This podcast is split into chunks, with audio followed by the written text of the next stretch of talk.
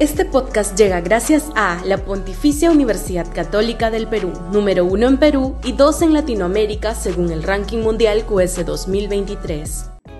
Este podcast llega gracias a Grupo Pragda. Desarrollamos negocios para crear flujo de efectivo y patrimonio para nuestros asociados.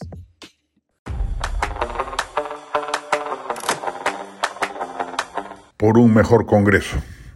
Sí hay un conflicto de interés en el hecho de que los congresistas actuales aprueben una reforma constitucional que permita la reelección congresal inmediata y eso los beneficia a ellos, como me señala Carlos Anderson, quien votó en contra por esa razón. Pero en este tema el bien superior supera cualquier atingencia formal menor. La bicameralidad es superior a la unicameralidad, bien diseñada.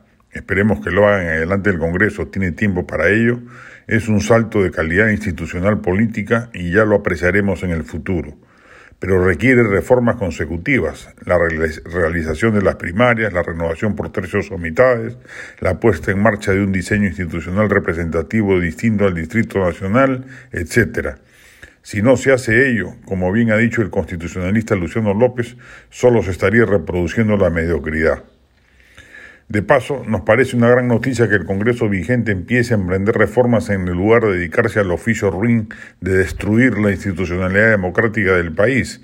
Esperemos que no insista con su intento de descabezar la Junta Nacional de Justicias o a dar muestras impunes de inmoralidad, niños, mochasueldos, viajeros irresponsables, etc. Si completara la reforma política y desplegase al menos una más, sugiero la de la regionalización, y reactivara la función fiscalizadora puesta de manifiesto esta semana con la justificada censura al ministro del Interior Vicente Romero, ya habríase producido un upgrade congresal significativo. El Congreso es una entidad desprestigiada en las democracias de todo el planeta.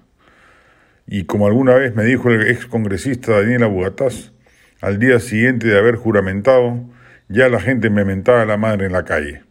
Eso es inevitable en gran medida, pero al menos se puede lograr tasas de legitimidad si se abocase a tareas que le importen a la ciudadanía.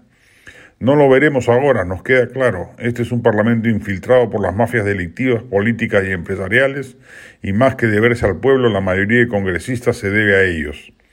Pero quizás sin ser plenamente consciente de, de lo que han hecho, con la aprobación de la bicameralidad y la reelección, han dado un paso virtuoso para la mejora institucional de la democracia peruana.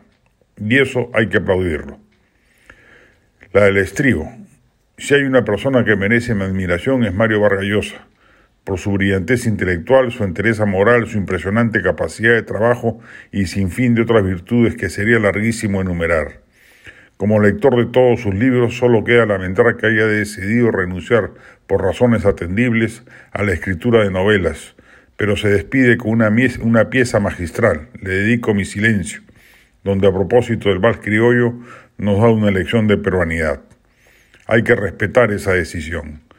Quiero recomendar dos reportajes. Uno es el último capítulo, se supone, de la serie Una vida en palabras, una conversación entre nuestro novelista y su hijo Álvaro, donde hablan de la última novela. El otro, el otro es un viaje que realiza con sus tres hijos, Álvaro, Morgán y Gonzalo, a Puerto Eten, lugar clave para entender la vida del protagonista de la novela mencionada. Documentales imperdibles, ambos en YouTube.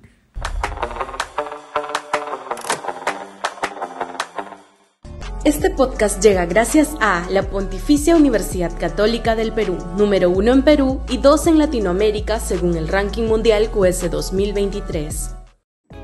Este podcast llega gracias a Grupo Pragda.